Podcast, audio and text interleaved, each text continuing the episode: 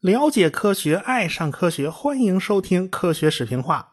那广告做到前头啊，五月三号演讲会啊，越来越近了啊，少先营演讲会都进入倒计时了。我正在紧张的准备这演讲材料啊，大家抓紧订票啊！您别到这会儿你还不着急呀？这好不容易有这种机会，你这种事儿你怎么能犯拖延症呢？是吧？哎，抓紧的啊！嗯，咱们废话不多说了，咱书接上文。上文书讲到啊。诺斯罗普见到 B 二模型和设计图纸的时候，那差点那眼泪都掉下来。毕竟这是他一辈子梦绕魂牵的飞翼式轰炸机。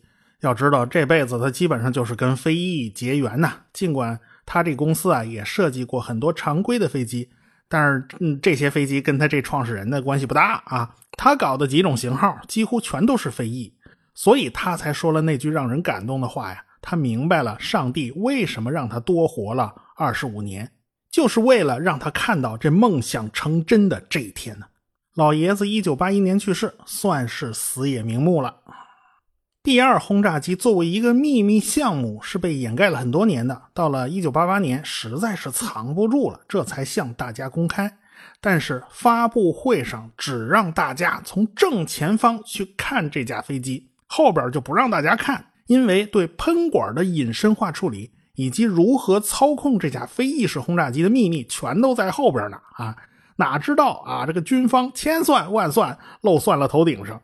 加州帕姆代尔上空的空域，它并没有被关闭啊！要知道，美国人可是喜欢开私人小飞机的哟，这塞斯纳这种小飞机有很多哟。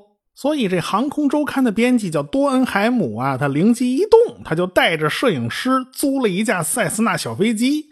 他飞越了发布会上空，他顺利的拍到了飞机尾巴的构造。这下尾喷管的构造那是大白于天下。多恩海姆他们几个拍摄的 B 二飞机的顶视图啊，当然也就是堂而皇之的被刊登在了航空周刊上。谁叫你空军布置的这种事儿有漏洞呢？但是编辑们看着这个照片啊，他越看越不对劲。原来啊，这个美国军方为了装饰这个发布会的场地。他在地上画了一个巨大的五角星，哎，这设计还挺巧妙的。你仔细看啊，这个五角星是由五个 B 二轰炸机的轮廓拼出来的啊，这个设计构思还真是很巧妙。可惜这负责设计的人他肯定就没多想啊，你这不是明摆着泄密吗？是吧？飞机后缘它那个锯齿状的怎么处理的，全被你画出来了。空军呢是挖空心思对会场进行了严格管理，哎，只能看见飞翼的正面啊，它后边的轮廓都是严格保密的。你怎么自己不留神就把轮廓给画出来了？军方他也是一肚子气啊，怎么千算万算就漏算了头顶上啊？下边开发布会啊，空军让人家民民用飞机给飞越了，你说这有脸没脸啊？这俯视图还让人拍走了，这像话不像话啊？这个。要说实在不是军方无能啊，那是民间的记者太狡猾了。那你守不住天上啊，倒也就罢了。现在连地上你也没守住啊！啊，现在倒好，泄密的地方还不仅仅出在头顶上，那地上还有呢，这铁证如山呢。你们二十亿美元的都花哪儿去了？其实这不能赖军方，因为 B 二啊是个灰色项目，而 F 幺幺七呢是个黑色项目。黑色项目就是说。在预算表里，你都看不到这一项钱呢，要么是被分摊到其他项目里面隐藏的，要么干脆就合并在某个项目之内啊。大部分人都不知道有这么回事但是灰色项目它就不一样了，大家都是知道的啊。美国正在研究隐身轰炸机，呃，这个只是我们不知道它又采采用的是什么方案啊，什么技术啊，什么设计。因此，这种东西啊，它不怕贼偷啊，就怕贼惦记，它颇有一点防不胜防的意思。所以，诺斯罗普公司里面出了几次内鬼泄密的事件。一九八四年抓了一个，二零零五年又抓了一个。当然啦，间谍泄密这事儿啊，其实也不太好说，有可能是栽赃陷害啊。我们不知道内情，我们不能做判断。反正参与 B 二轰炸机项目的人呢，太多了，从主管的官员到一线的工人，他都要做背景调查呀，他人人要过关呢。你外加什么测谎仪测试之类的技术甄别啊，所以钱花的就海了去了。用于保密的钱就是这么花出去的啊！这压桌底儿都这么贵，你正菜当然就更贵了。所以我们可想而知，B 二的造价也是很昂贵的啊。原计划要生产一百三十二架，但是苏联解体了，也就用不着那么多了。最后啊，生产了二十架啊。最后，哎呀，军方实在是想要这东西，怎么办呢？把原型机拉出来修理修理，改一改啊，也也凑了算也算是一架，就二十一架。就这样，B 二轰炸机的单价呢更是往上涨。美国尖端武器越来越贵，它是个大趋势。美国的航空企业它是越来越少。哎，诺斯罗普和格鲁门合并了，叫诺诺格嘛。洛克希德马丁啊也合并了，就洛马嘛。波音后来把麦道吃了嘛。所以美国大的飞机集团就剩下这三家了，绝对是巨头的高度垄断呢。第二呢，是现在的大型飞机之中隐身性能最好的一个。首先，飞翼布局本身就赚便宜，即使有反射，也是极少有电磁波沿着原路返回的啊，大部分都被反射到别的地方去了。第二，所有的机翼边缘都是彼此平行的，即使是某些边条产生了共振，反射的无线电波也会集中在四个方向上啊，被敌人接收到的概率极低极低，即便是 F 幺幺七，它也是做不到这么极端的。工程师们就发现了啊，金属腔体都会产生强烈反射，首当其冲的就是飞机的进气道啊，飞机的喷气发动机，你总要进气儿吧？你不可能把进气道堵上吗？F 幺幺七采用的是金属栅格的办法，电磁波的波长假如远大于格子的尺寸，那它就钻不过去。这金属栅格啊，就相当于一块金属板，就相当于一面墙。但是气流穿过金属栅格呢，却是可以的。但是穿过这个金属栅格，损失也是蛮厉害的，进气效率太低了。所以现在一般都不这么做了。B 二的进气道它拐了一个 S 型的弯儿啊，从外边你想看到发动机叶片呢，那是看不到的。哎，无线电波照进了进气道以后，在内部来回反射，被锡箔材料逐渐吸收啊，想再出来那可就难了。所以它的反射是非常小的。为了保险起见，这个进气道是放在机翼上边后背上背着，这样地面的雷达根本就不可能看到，被发现的概率呢更小了。当然啦，它尾喷口也得拐一个 S 弯哦，就是为了防止无线电波反射，同时也把那高温的屁股给藏在机身里边藏起来了嘛，这就避免了红外信号的辐射。作为军迷啊，关注军事科技的可能都懂，但是不熟悉的人可能怎么也想不到啊。还有一个强烈的反射源呢，就是驾驶员的这个座舱。这个座舱恰好是破坏了飞机的电磁外形的。但是你总不能不要座舱啊，那怎么办呢？那就得在座舱盖上镀上一层金属薄膜。这样的话呢，无线电进不来，但是光可以进来。哎，用这个办法把这个问题也解决了。还剩下一个腔体，对于 B 二这种飞机来讲呢，不是太重要，但是对于后来的隐身战斗机那就非常重要了。飞机机头那个雷达呀，它也是一个强烈的反射源，哎，要想办法做成我的电磁波能发射出来，但是你的电磁波打过来，我不能反射回去。哎，这就是雷达设计、安装以及雷达罩设计上，呃，都要下功夫，这都是高科技。B 二的气动外形和当年的 YB 四十九是完全一样的，都是飞翼布局。当年 YB 四十九碰上的麻烦，这 B 二啊，它全都会碰到。B 二本身是不稳定的，我们叠一架纸飞机啊，扔出去啊，假如技术好的话呢，纸飞机是可以平稳飞行的，尽管没有任何人去操控它，这就是稳定的气动布局，天生就是稳的。但是 B 二这种飞翼布局，它是不稳定的。需要靠电子计算机噼里啪啦的不断摆动舵片来时时刻刻调整自己的状态。其实我们可能就没有想到过啊，我们人的直立行走本身它也是不稳定的。我们这个两足动物啊，就是靠动态调整来保持平衡的。哎，就要靠我们的小脑和全身肌肉里面的传感器来协同配合完成姿态调整工作。所以体操运动员呐，跳水运动员呐。那完成精彩的动作，其实那简直是自动控制技术的巅峰啊！哎，我所以，我们人类自己也能感受到这种动态调整是怎么一回事第二就是一种不稳定的飞机啊，它也要靠动态调整来保持自己的稳定。当年的 YB 四十九呢，当然就搞不定这一切吧，哎，因为当时还没有计算机来负责自动操控呢。为了保证可靠性，B 二采用了四余度电传操纵系统，说白了就是四台计算机啊，留下一台做备份，你先一边歇着啊。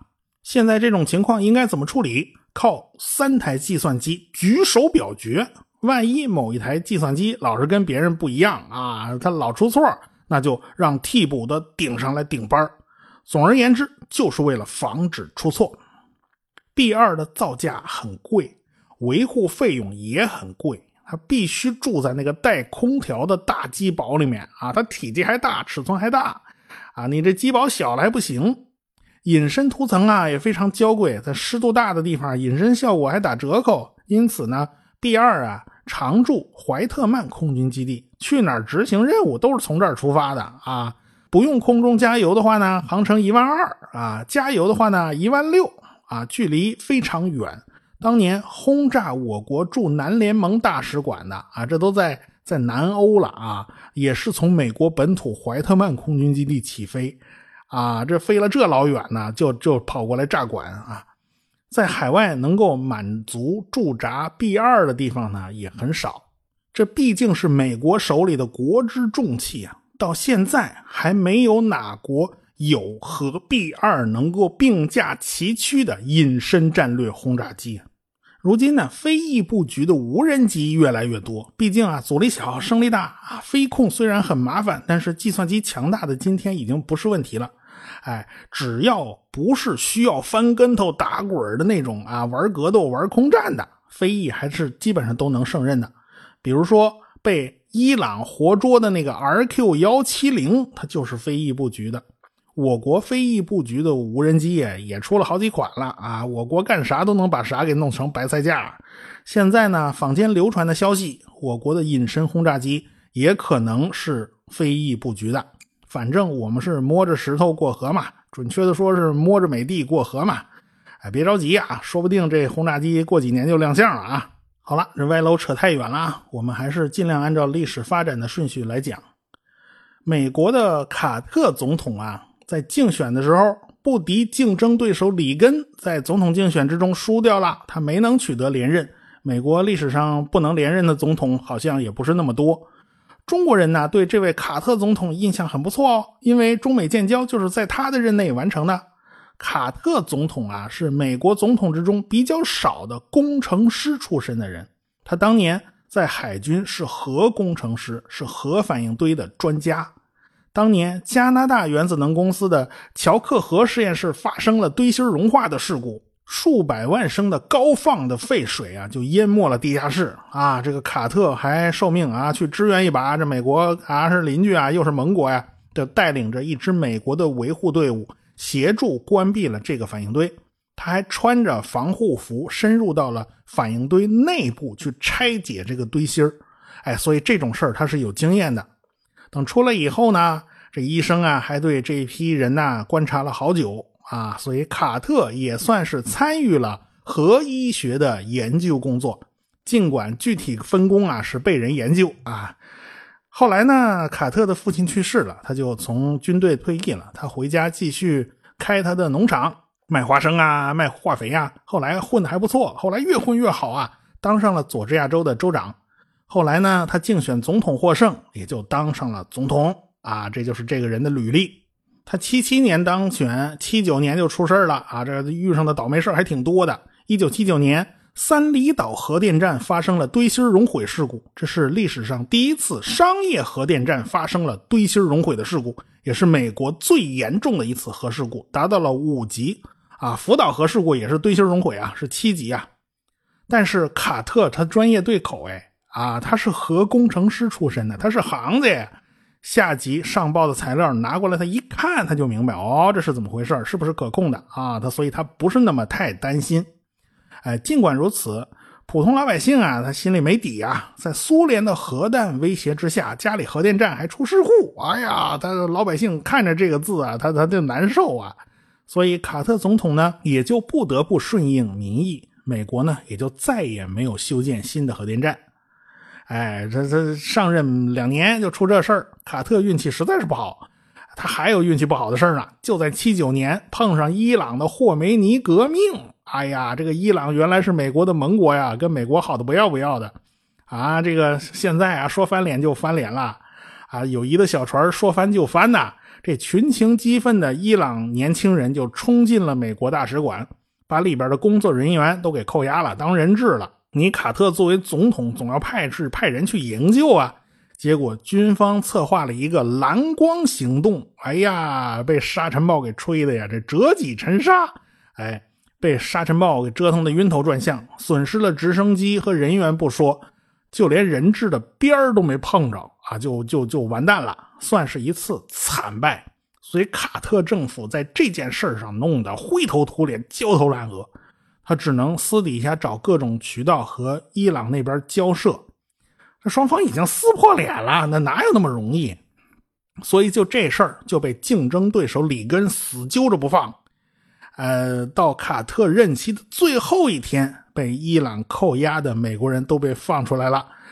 但是啊，这个黄花菜都凉了呀，这大选早已经就尘埃落定了呀，卡特输了呀，于是他就回家抱孙子去了。如今老头啊，这还活着呢，已经九十四了啊。川普前几天还跟他通电话来着啊。卡特自己后来透露了啊，他跟川普说的那些话，就是美国建国二百四十二年以来啊，只有十六年没打过仗啊。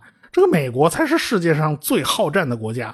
美国后来啊，在战争上花了有三万亿美元了，要是这笔钱放到别处。啊，比如说修修基础设施啊，你修个高铁啥的，那得起多大作用啊！你叫这三万多亿打水漂了，你说这老头是明白人吧？是吧？可惜啊，他们当不了总统了呀。但是你想想看呢，这个美国他从来就不缺鹰派啊，这美国人怎么可能不打仗啊？当年那个罗纳德·里根啊，他就是个典型的鹰派。大家以为啊，这个里根呢，不就是个二流演员吗？啊，不是特别红啊。你不是老演 B 级片吗？啊，就好不容易有一次好点的机会啊，演北非谍影《卡萨布兰卡》啊，那个后来呢，你被人替替下去了啊，他没演成啊，就这么个人。其实啊啊，他演戏不并不是最好的人，常年都是当美国演员协会主席的。演员协会听着这名字挺低调的啊，那也分是什么演员是吧？你好莱坞的影星哪个是穷人呢？对不对？协会的成员里边他有这么一大帮人啊，这里根其实就是这一群财主的头啊，而且他负责跟政客们打交道啊，这都是常事啊，所以一来二去就混熟了，他就往政界发展。他后来竞选加州州长成功，干州长干了八年啊。所以他跟川普这种政治素人呢，他不是一码事儿啊，他人家是经过历练的。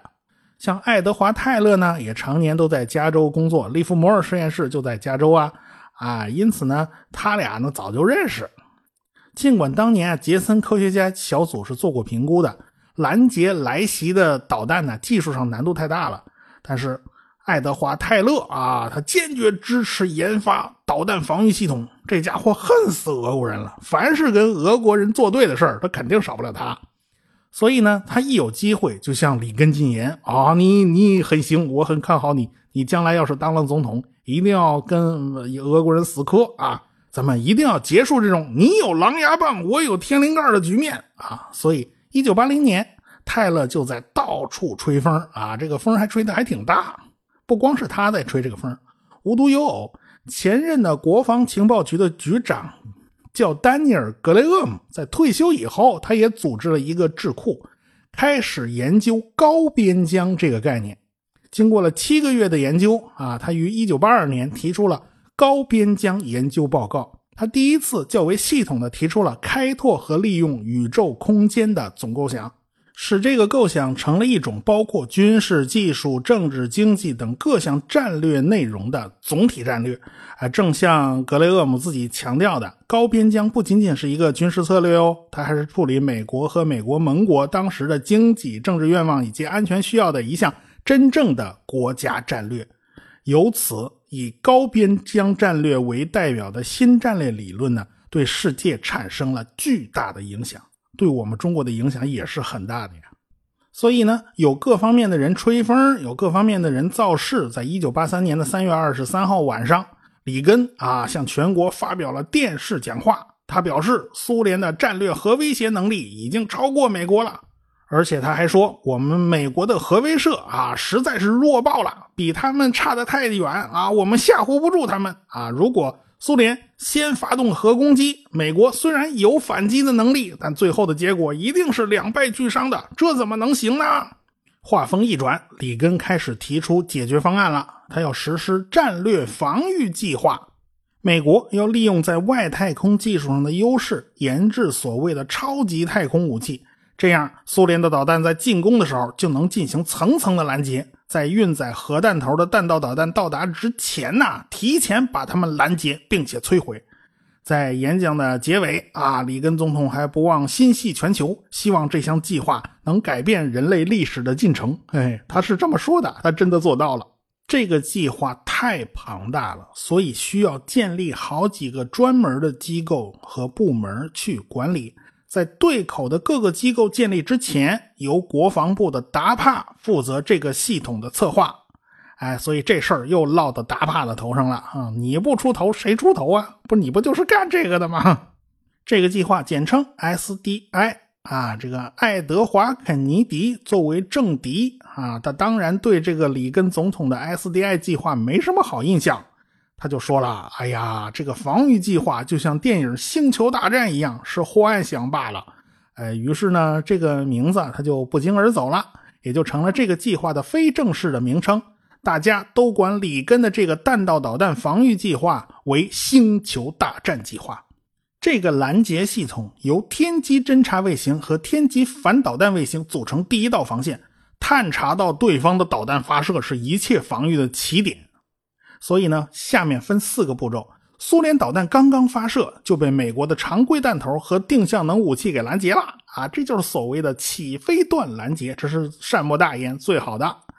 哎，假如啊，苏联的导弹没拦住啊，穿过大气层了，这弹头都已经分离了，那么就由地面或者海上的激光武器进行拦截。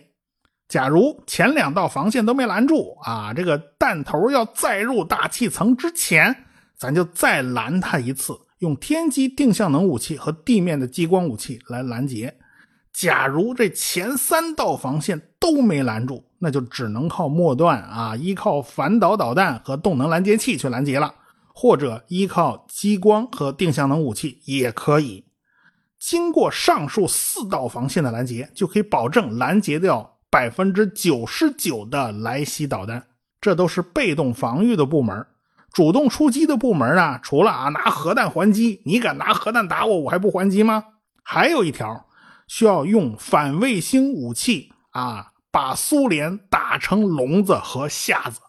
因此，星球大战计划实际上是两个独立的部分：导弹防御和反卫星。啊，这各种啊新式导弹呢，这根本就引不起公众的兴趣啊。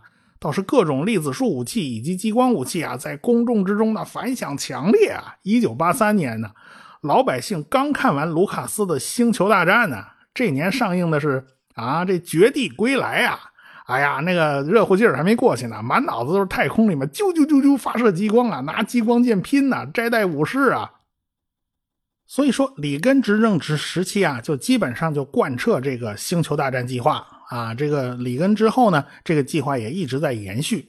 后来呢，根据中情局泄露的一些报告内容，有人呢据此就写了一本书，说星球大战计划是个大骗局啊，从头开始就是，就是为了忽悠苏联的。你看，苏联果果然被忽悠瘸了，果然苏联被忽悠解体了。